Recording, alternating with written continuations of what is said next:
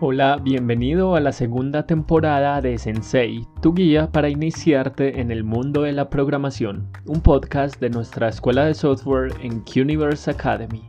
Mi nombre es Juan Diego Ardila y comenzamos.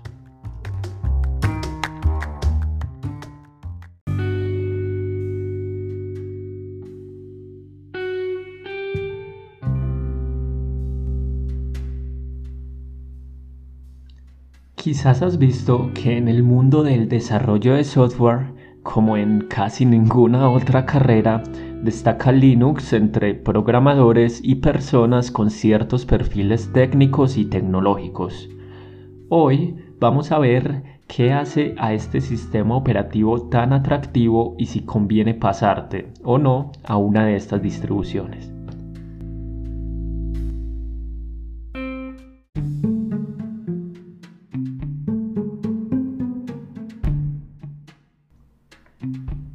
Pequeño paréntesis. Solemos referirnos a los diferentes sistemas operativos basados en Linux como distribuciones o distros Linux. Esto porque hay más de una opción para elegir, con enfoques y equipos diferentes, pero todos comparten el núcleo de Linux y su filosofía, como lo veremos un poco más adelante. Vamos ahora a analizar algunas de las características más importantes que nos ayudarán a entender el porqué de su popularidad.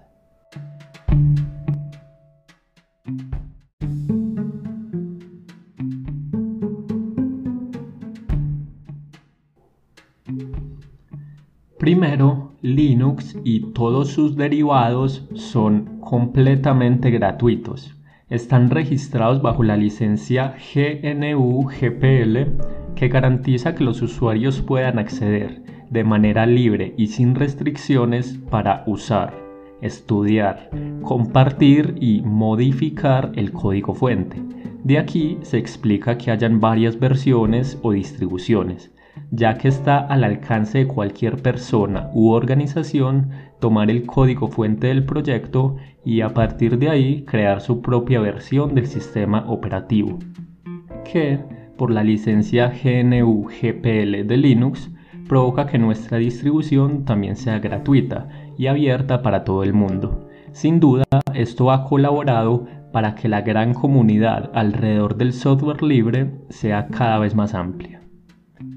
El segundo punto va de la mano con el anterior, y es que esta filosofía que se fue formando de sistemas operativos gratuitos, creados y mantenidos por miles de personas en todo el mundo, también nos deja una buena cantidad, variedad y calidad de distribuciones diferentes, unas mejores, otras peores, unas orientadas a programar o para computadoras con pocos recursos, distribuciones destinadas a hacking o reparación de sistemas, al diseño, a la producción musical, en fin, un montón de opciones para probar, usar y cambiar sin ningún miedo y sin gastar un solo peso.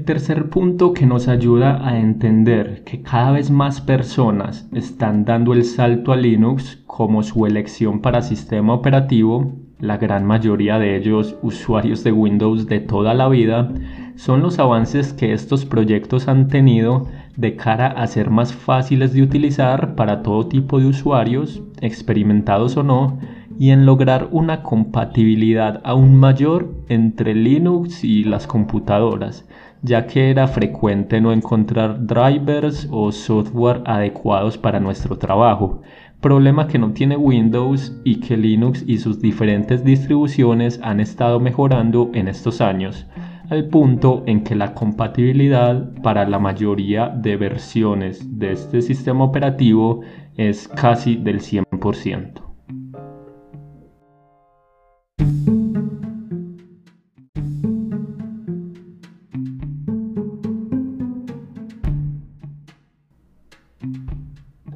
El cuarto y último punto de lo que quería hablarte hoy, para que puedas decidir si pasarte o no a Linux, es que las diferentes distribuciones y en general el entorno de software libre gracias a su espíritu colaborativo y social, deja de lado los intereses ocultos que los líderes del proyecto puedan tener, no siendo necesariamente malvados, pero sí personales o empresariales.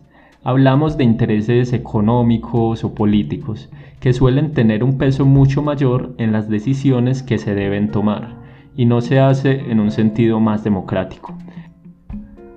También lo notamos en el acceso al código fuente, donde sería casi imposible incluir código que no fuera conocido por el resto de la comunidad y que nos rastree o nos espíe, por ejemplo, diferente a los sistemas operativos privados donde cuidan celosamente que no sepamos cómo funciona por detrás del software que utilizamos todos los días y al que le confiamos tantas cosas.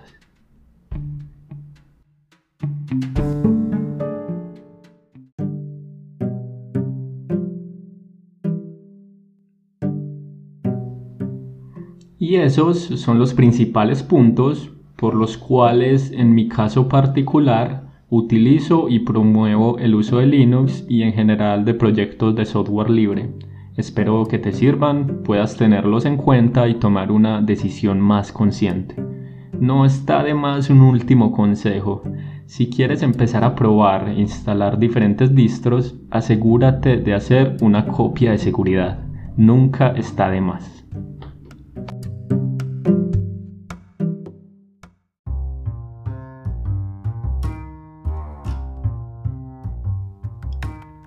Ahora puedes agendar una asesoría personalizada para avanzar en tu camino para convertirte en programador. Puedes contactarme directamente enviándome un correo o un mensaje en LinkedIn. La información estará en las notas del episodio. La primera sesión es completamente gratuita y sin compromisos. Puedes también ver el contenido que estamos subiendo a nuestro canal de YouTube muchos más recursos para que sigas descubriendo y fortaleciéndote como desarrollador, videos, mini cursos, actualidad y mucho más. Si quieres buscar nuestro canal y de paso suscribirte, lo encontrarás como QUniverse Escuela de Software.